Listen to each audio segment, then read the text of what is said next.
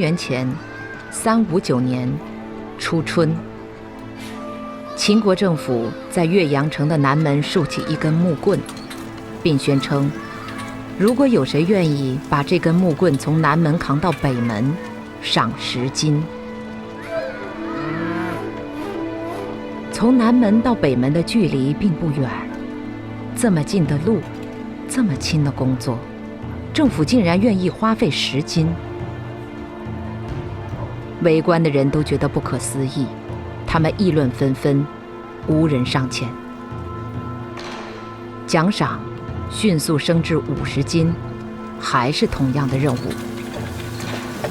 有人站了出来，出乎所有人意料，当他完成任务后，竟然真的拿到了赏金。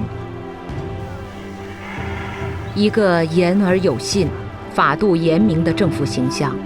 通过这样一次社会实验，很快树立起来，这成为一个大国崛起的开端。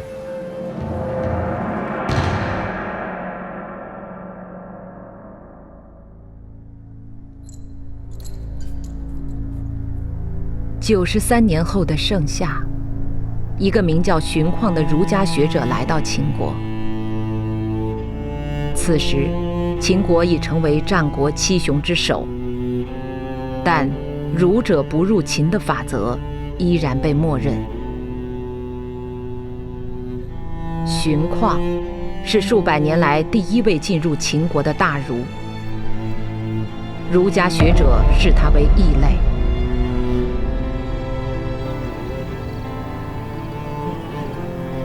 而荀况不顾声名也要探究的。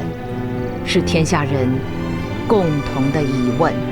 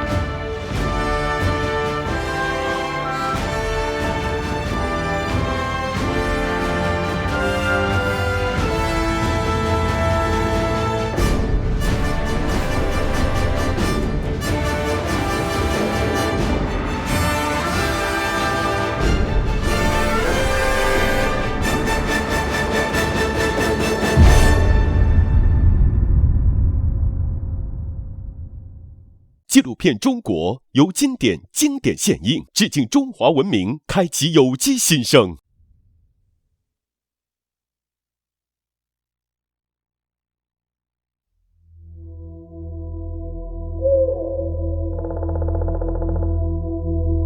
公元前二七八年，秦军伐楚，占郢都，烧夷陵，楚国国破。这一天。天空中飞来悲鹊无数，遮天蔽日，凄鸣不止。残破的大地上，丢魂失魄的人们脑中只有一个念头：跑。跑向哪里？他们并不知道。这是战国末期，经历多年混战，曾经的战国七雄强弱正逐渐揭晓。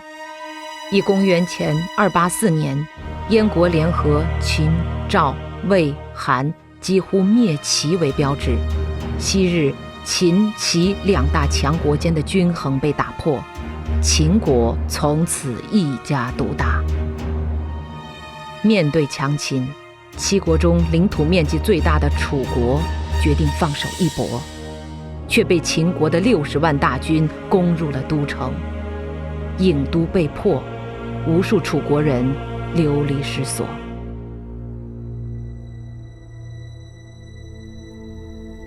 这一天，仓皇奔逃的人群中，夹裹着一个疲惫的中年人，他就是荀况。恰好在楚国游学的他，与百姓一同遭遇了战乱。此时此刻，孱弱的荀况和所有人一样，心中只有一个念头。活下来。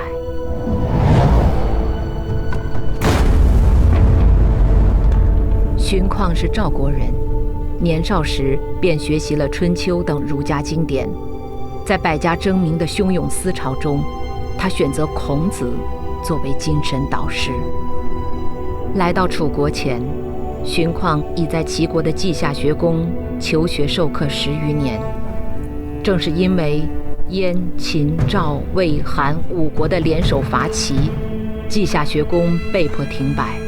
无奈之下，荀况选择南下楚国。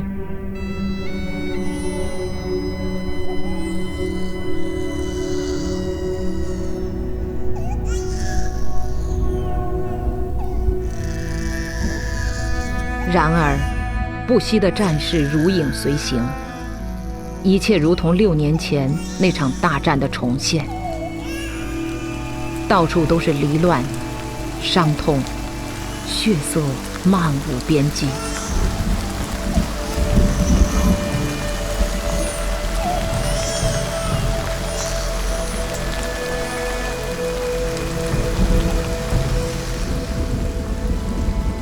眼睁睁看着楚国。这个立足南方数百年的大国被秦国重创，所有人都无能为力。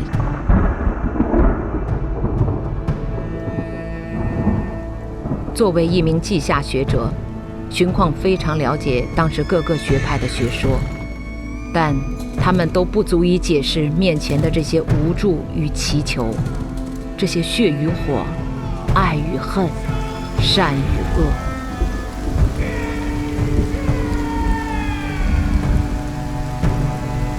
军况深受刺激，他反复拷问自己：这一切什么时候才能结束？他一个手无寸铁的书生，又能为结束这一切做点什么？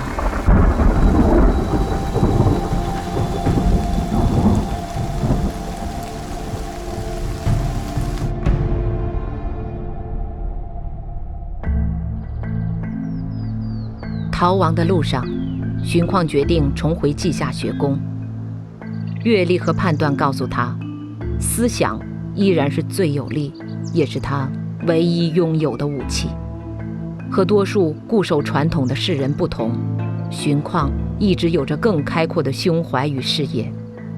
他并不排斥儒家以外的诸子百家，也不偏信儒学先辈的观点。荀况。与孟子的性善之说针锋相对，提出了性恶论。他认为，人不同于禽兽，不在于人之性，而在于人之行。人并不是因为本性中无法避开道德才有道德，而是因为人知道应该具备道德，所以才努力向善。因此，他重视制度，强调规则。要结束世间纷乱，只能靠人的努力，而不是寄希望于天命轮回。他的想法在当时是很激进的，以至于很多人质疑他到底是不是一个真正的儒者。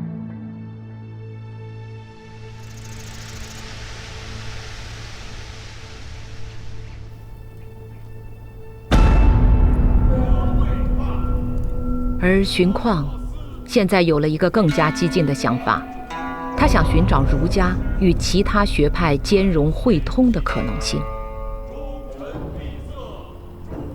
重新回到齐国后，荀况很快参与到恢复稷下学宫的工作中。他把楚国文化和有楚心得分享给学生们，同时，他也日夜思考一个问题。这个问题曾困扰过孔子、孟子等数代儒家学者，那就是：怎样才能让儒学为现实政治？所接纳，而此时的变局，在这个难题上又附加了一个新的参照：秦国这个西部小国，为何能以变法崛起，而令其余六国闻风丧胆？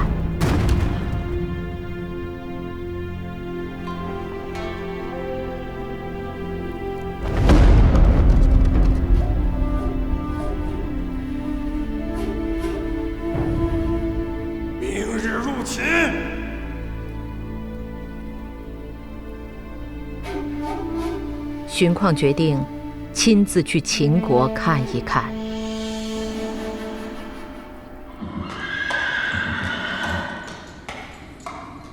秦，起家于周王朝最西端的偏远之地，在贫瘠的自然环境与周边各部落的环伺中艰难求生，终因养马有功，被周王封为附庸，逐渐。发展为诸侯国，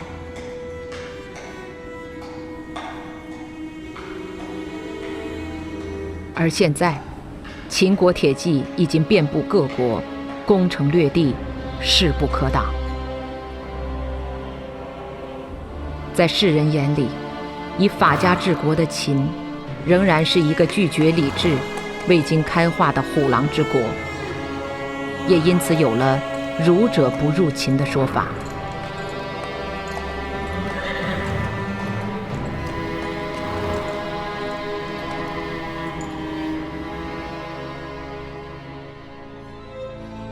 虽然如此，但荀况还是决然地出发了，沿泰山北路济水南岸前进，一路西行，风尘漫漫。过了函谷关，就是秦国的领地。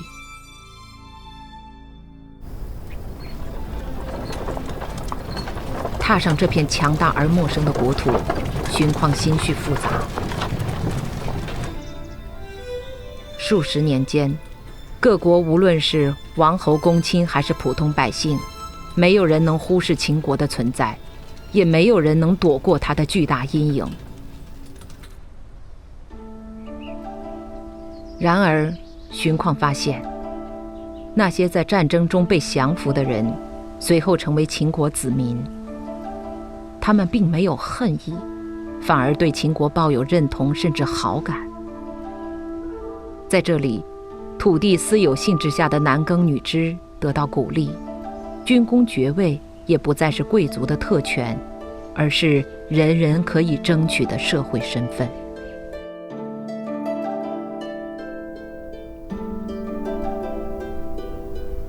荀况观察了一路，他真实的感受到了法的力量。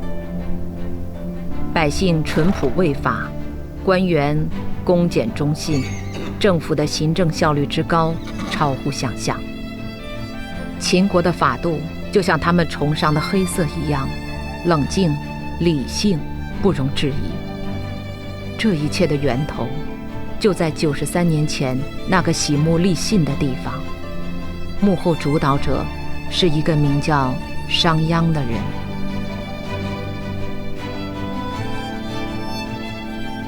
从一根木头开始。秦国立起政府的权威，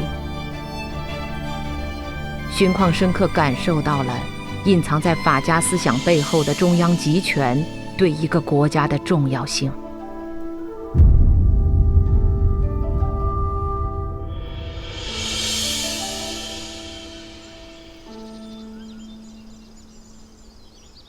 秦国的国君和丞相接见了荀况，荀况毫不吝啬地赞美秦国国内安然有序，同时叹服秦国能够在诸国中胜出，不是幸运，不是偶然，而是必然。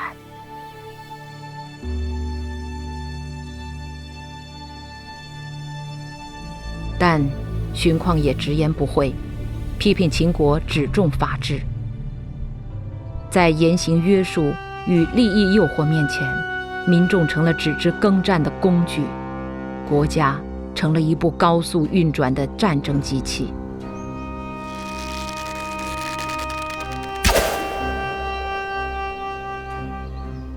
荀况提议，要重视道德教化的力量。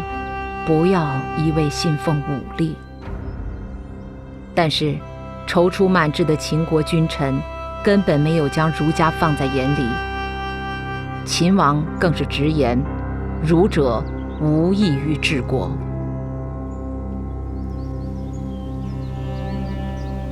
眼前金黄的原野犹如一席盛宴，荀况心知，对这个意欲称霸天下的国家来说。自己只是一个局外人，法和儒真的水火不容吗？荀况有些不甘。酝酿已久的美好设计，以及支撑着他来到秦国的信念和勇气，忽然间消失了。秦国。此刻就像他秉持的法一样，冰冷无情。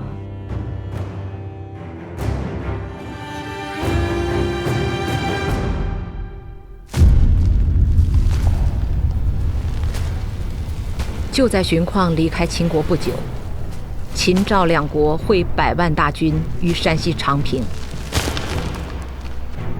诗人这样形容这场战役：长平之下。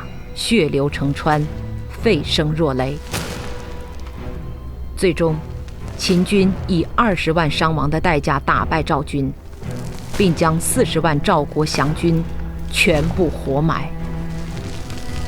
荀况明白，秦国的政治制度再一次彰显了他的强大威力。同时，他也更加清楚，那里不是他能够实现政治主张的国家。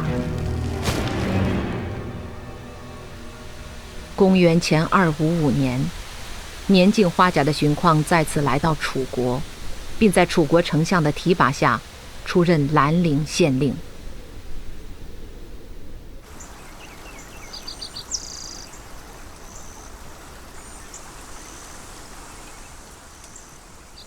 距离兰陵西南数百里外的楚国上蔡，生活着一个默默无闻的俊小吏，他叫李斯。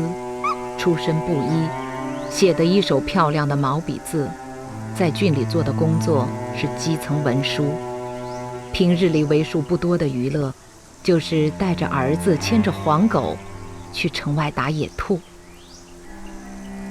他就这样活到了三十岁，享受着一个普通人所能拥有的全部安稳与快乐，也承受着一个普通人不得不笑纳的平凡与卑微。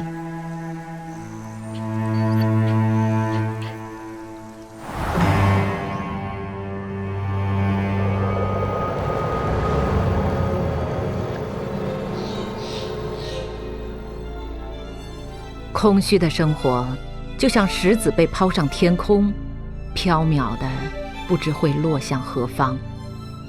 但，也许它生来就是属于天空的，只是需要一个机会。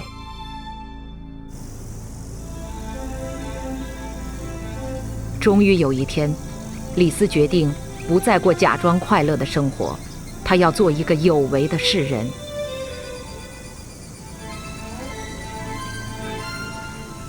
拜师求学，就是改变人生的第一步。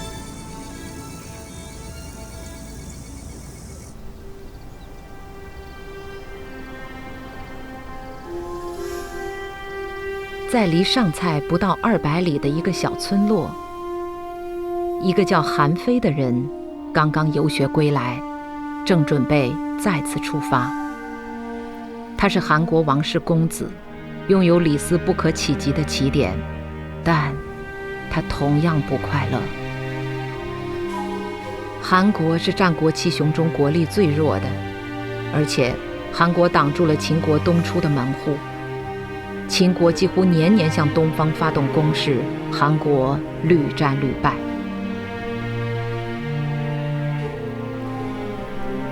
为逃避战乱，韩非只好到这个离韩楚边境不远的小村落避难。与李斯不同的是，韩非日思夜想的不是个人的命运，而是如何让韩国由弱变强，摆脱亡国危机。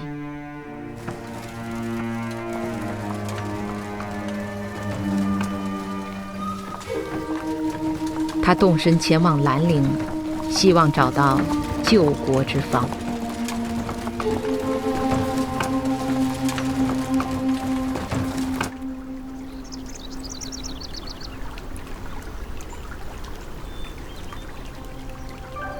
就这样，李斯和韩非两个出身完全不同的年轻人，不约而同地拜到荀况门下。荀况知道，李斯和韩非都是难得一见的青年才俊。他经常与这两个徒弟纵情山野，把多年的思考讲给他们听。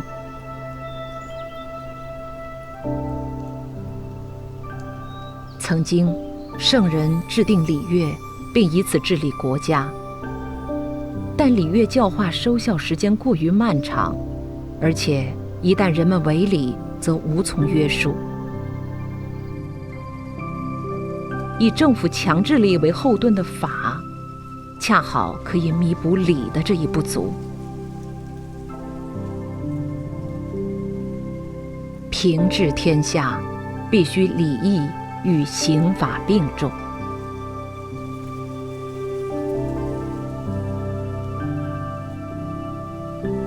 于是，荀况原法入理。取儒法理念各自的优势，提出礼法互补的治国模式。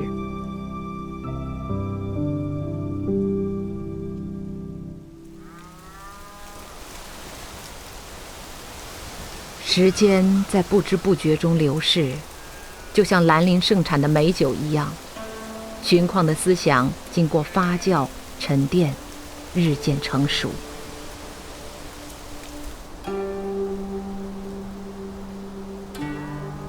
此时，他已进入暮年。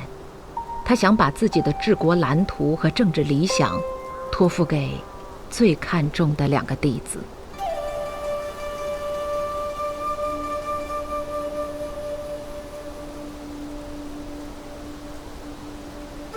善也。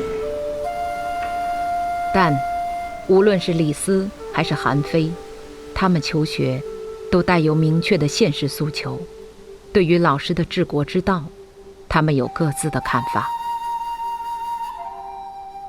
荀况虽然提倡礼乐与刑法并举，但他始终坚持儒家才是最根本的解决之道，应以礼乐为本，刑法为辅。李斯则以秦国为例，提出相反的意见。他说：“秦国四代胜出，在四海之内兵力最强。”他们所依靠的并不是仁义，而只是根据眼前的现实去做。对于李斯来说，秦国的政治就是治国的最好榜样。荀况一向鼓励学生发表观点，但李斯的言论却遭到他的激烈反驳。他告诫李斯，看问题要看到根本。不要只看到表面。虽然看上去秦军战无不胜，但其实已是与全天下为敌的末世之兵。正是因为这个时代大家都舍本逐末，所以世道才会如此混乱。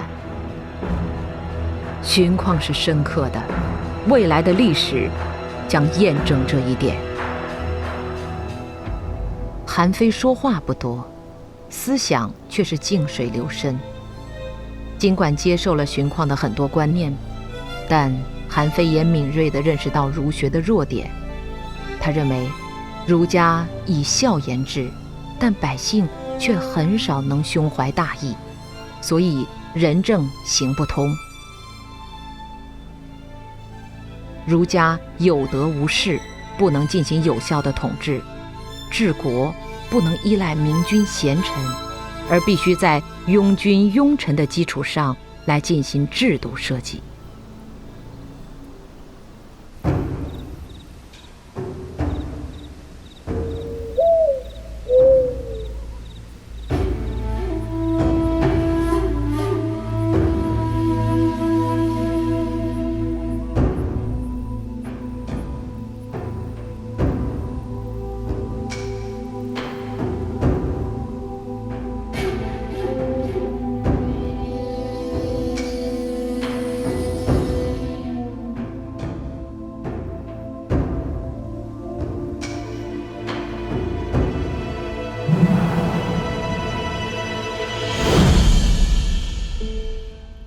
急切想要挽救国家危亡的韩非，最崇拜的人不是老师荀况，而是以一人之力扭转了秦国命运的商鞅。商鞅变法之后，秦国逐渐以法治代替礼制，以军功代替士禄，以中央集权代替领主分治，社会生产力得到了极大提升。韩非总结商鞅、申不害、慎道这三位法家代表人物的思想，主张君王应该用法、术、势三者结合起来治理国家，并且明确提出法不阿贵，在律法面前不分贵贱，有权有势的人也要受到同样约束。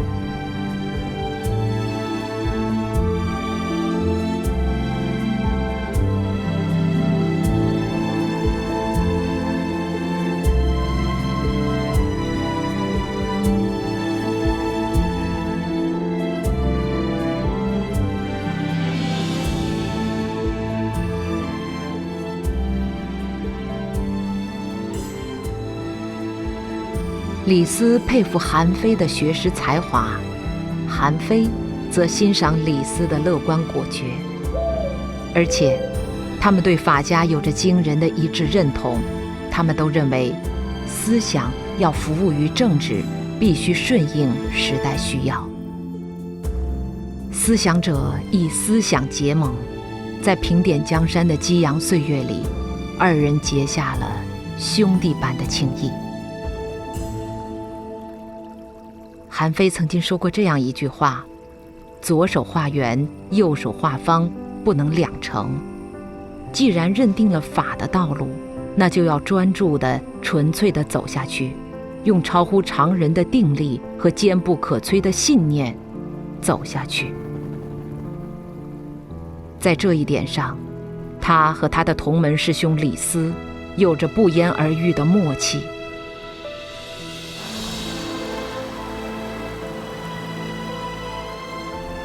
世事之艰难，有如涉水前行。李斯和韩非都不确定自己会走向何方，何处是激流涌动，何方是暗礁险滩。但在兰陵共同度过的日子，让他们内心多了一份无言的笃定。他们相互理解，互为知己。有时，他们觉得可以一直结伴而行。共同实现胸中凌云之志。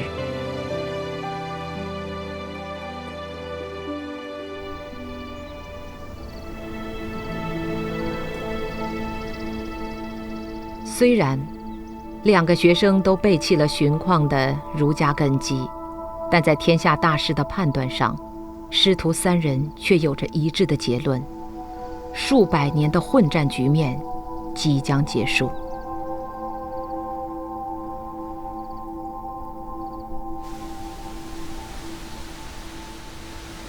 李斯自认为学识不如韩非，而且韩非所追寻的是世间治理，李斯则注重学以致用，他更想通过这种方式改变命运。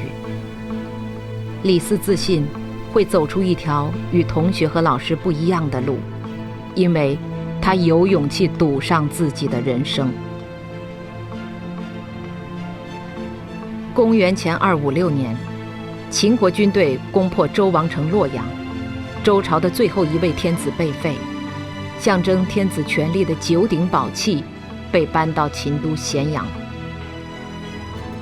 很明显，决出最终胜负的日子越来越临近。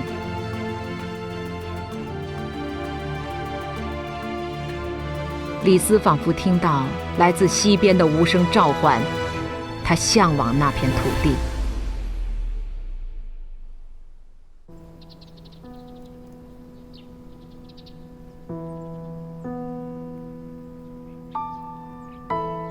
那一天，兰陵的天气很好，是一个适合远行的日子。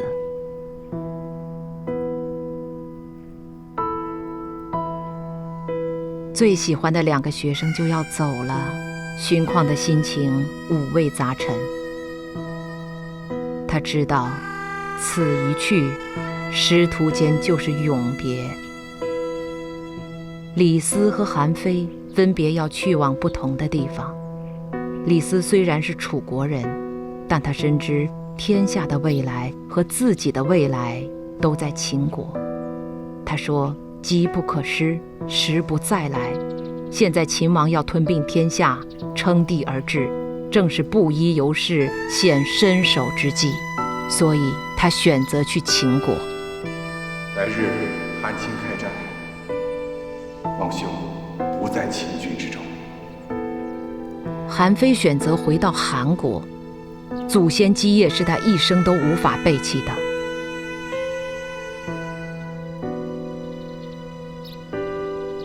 韩非第一次发自内心的羡慕李斯。他虽然贫贱，却是自由的。他没有任何羁绊，只为自己而活。人各有志，荀况从来都是一个宽容的老师。他一生见证过许多大事，但此时，就连他也无法判断，这两个学生谁的选择是正确的。荀况遗憾自己不一定能看到终局，尽管他对终局无比期待。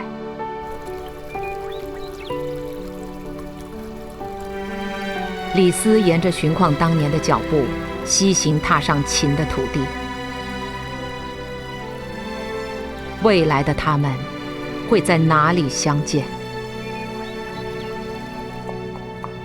并肩走过求学岁月的两个人，就这样。背负着各自的使命和愿望，走向各自的命运，也走进了战国末期风云变幻的历史洪流中。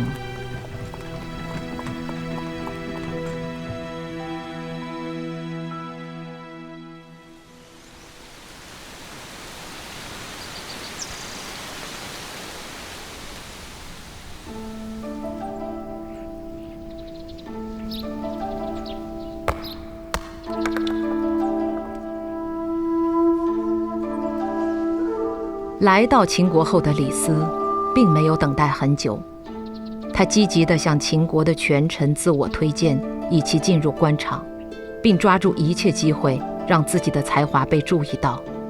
没有人知道，他的野心比才华还要大。有一天，他收到秦王嬴政召见的消息。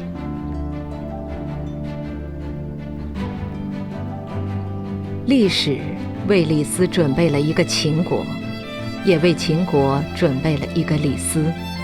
现在，他们正式相见了。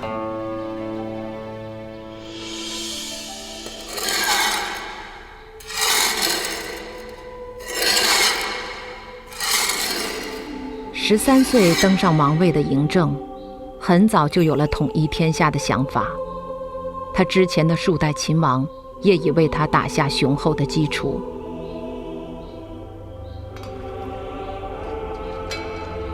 李斯出现的时机刚刚好，他献上了兼并六国的构想，阴遣谋士，重金收买六国大臣，不为秦所用者，利剑杀之，然后军事进攻。殷正确定，眼前这个外表平平的读书人，能够帮助他实现梦想。从此，李斯得到提拔重用。随着秦国的不断扩张，十年间，李斯的地位扶摇直上。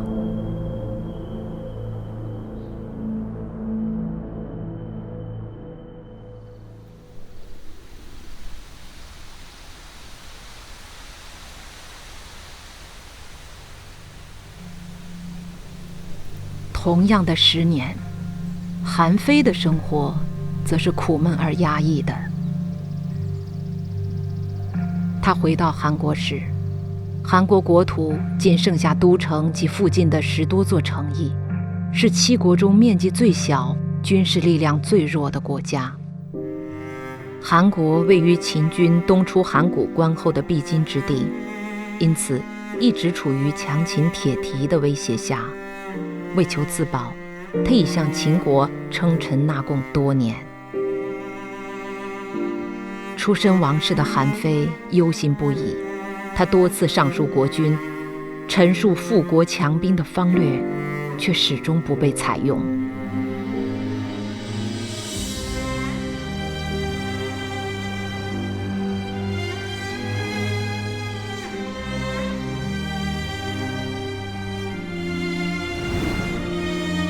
每一个时代，都有他辜负的人。滚滚洪流中，个人命运微不足道。但对救国无门的韩非来说，被辜负的却是全部的天赋、才智和赤诚之心。韩非不甘心平生所学。就这样埋于暗读，于是他将政治见解付诸笔端，写下了集法家思想大成的《孤愤》《五度》等十余万字的著作，被后人集为《韩非子》一书。韩非早已清晰地看到，这个时代与以往显著不同，如果还用先王之政治理当世之民。那就像是守株待兔。韩非观察犀利，下笔汹涌，对世事鞭辟入里，读到他文章的人，无不惊叹拜服。然而，只有他的祖国韩国，仿佛从来没有听到过这些宝贵的意见。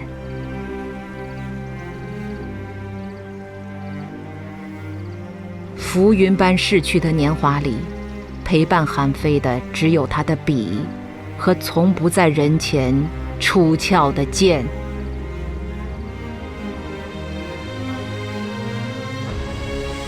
虽然不被韩国重用，但他不会放弃。他感到自己的血仍在沸腾，心仍在跳动。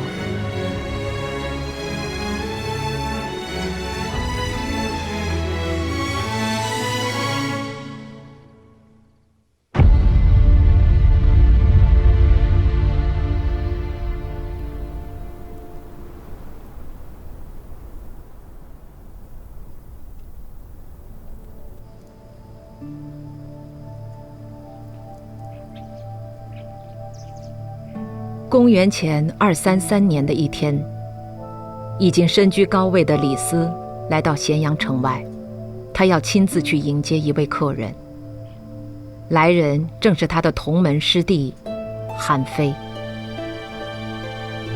兰陵一别，两人已有十四年不曾见面。点名要韩非前来秦国的人，是秦王嬴政。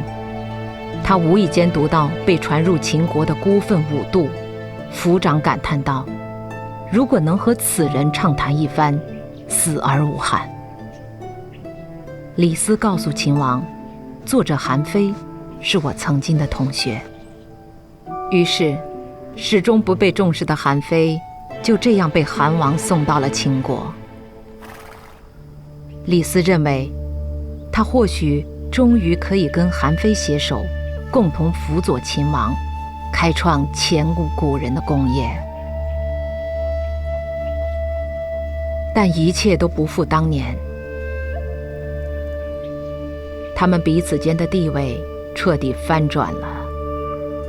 李斯从昔日的一名小吏，变成天下最有权力的秦王身边。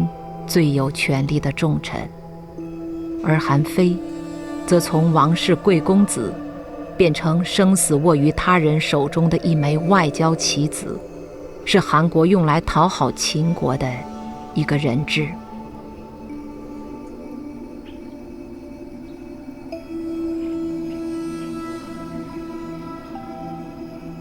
李斯在瞬间突然醒悟。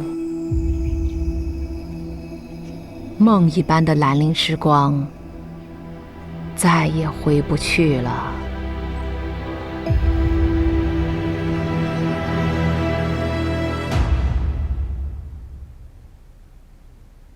韩非很快被嬴政召见，嬴政正在酝酿发动攻灭六国的战争。他准备采纳李斯的建议，先扫除最近的障碍——韩国，同时对其他国家。形成震慑，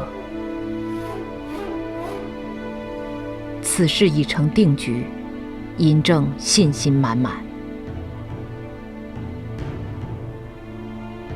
他希望从这位法家巨匠身上得到一些做帝王的学问，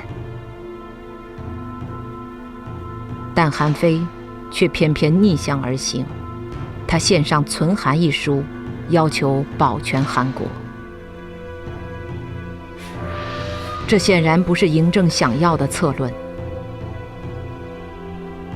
李斯明白，纵使遭受了那么多冷遇，韩非心里永远无法割舍故国，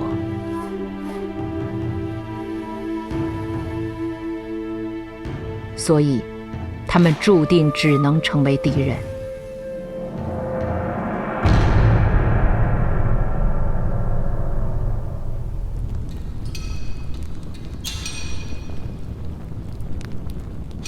李斯深知，韩非以及他的存韩论与自己的主张正好背道而驰，他建议杀了韩非。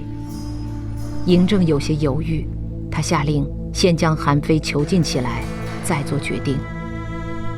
失去自由的韩非，没有等来可能的一线生机，他等来的是师兄李斯，以及李斯送来的毒酒。李斯不会容忍任何障碍阻挡秦国，阻挡自己。非不善也。此酒必饮。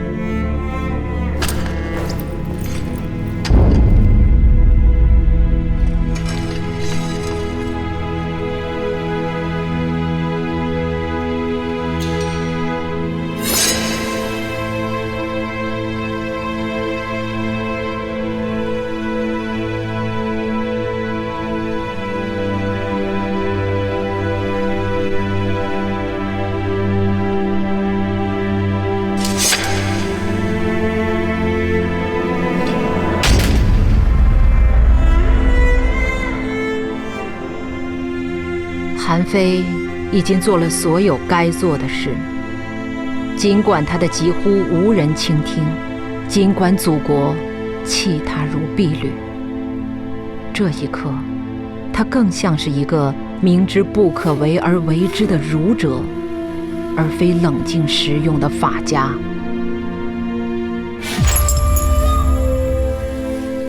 命运如此弄人，最赏识他的人。是祖国最大的敌人，最理解他的人，是眼前要置自己于死地的旧友。在生命的最后瞬间，韩非似乎更能理解李斯。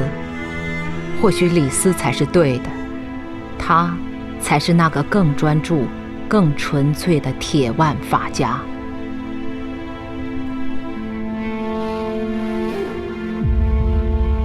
如果说还有什么可以聊以慰藉，那大概就是他和李斯之间的默契了。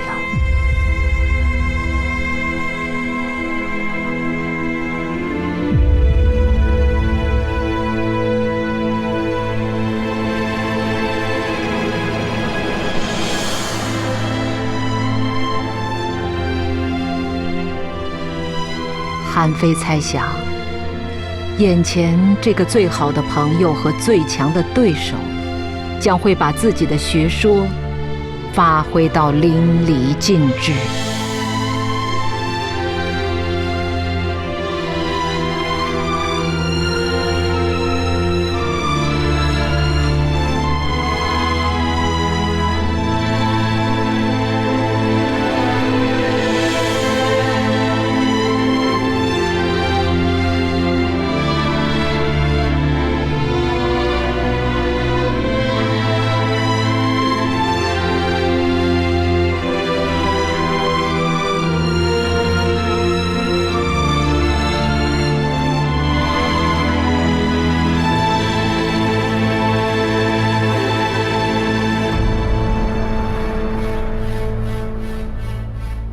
韩开始，秦国开启统一六国的征伐。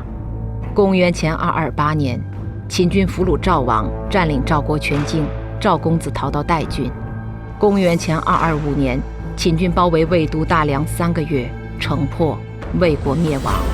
公元前二二三年，秦军占领楚都寿春，俘虏楚王，楚国灭亡。公元前二二二年。秦军攻取燕国的辽东，燕国灭亡，进而进攻代郡，扫除赵的残余势力，赵国灭亡。公元前二二一年，秦军攻进齐都临淄，齐王投降，齐国灭亡。自此，天下皆归秦国，五百多年的春秋战国宣告终结。一个时代的帷幕急速落下，一个新的时代迅即来临。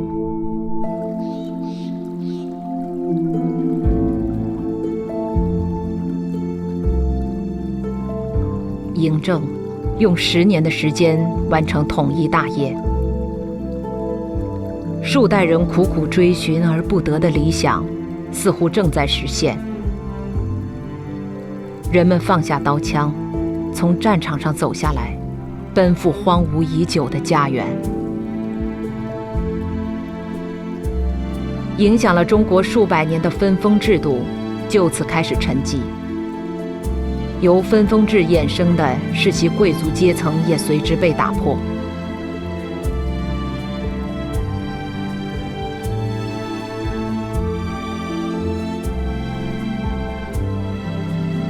当天下再次成为一家，原先依附于各诸侯的臣民，被纳入一个新的统一的国家组织。他们被赋予平等的法律地位，并以户籍的形式，紧紧与土地捆绑在一起。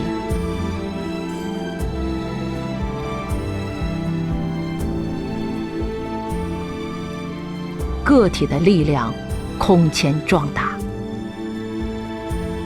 国家和人民开始了崭新的关系，曾经散落四方的人心逐渐归拢一处。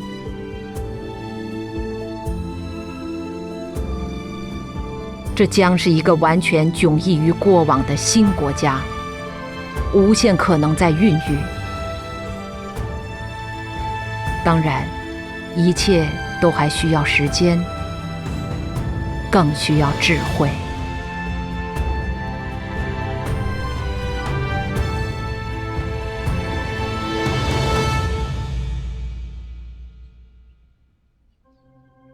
统一六国这年，秦帝国挑选天下最好的工匠，打造了一枚国玺。嬴政选择来自西部的和田玉，让工匠刻上李斯用小篆书写的八个字：“受命于天，吉寿永昌。”他期待秦帝国能和这块玉玺一道，传给一代又一代子孙。此刻，那些芸芸众生、贩夫走卒都在观望。李斯可能会想起老师荀况当年说过的话：“兼并别国是容易做到的，但巩固凝聚它却是很难的。”是的，这个看上去已经统一的国家，如何才能长治久安、世代相传？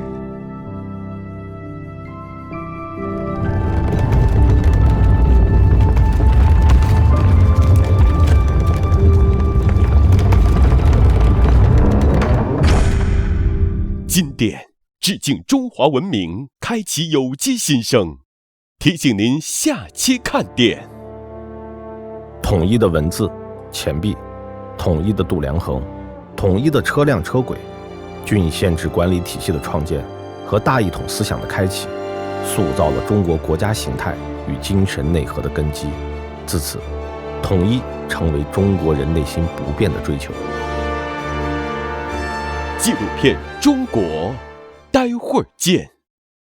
纪录片《中国》，现在继续。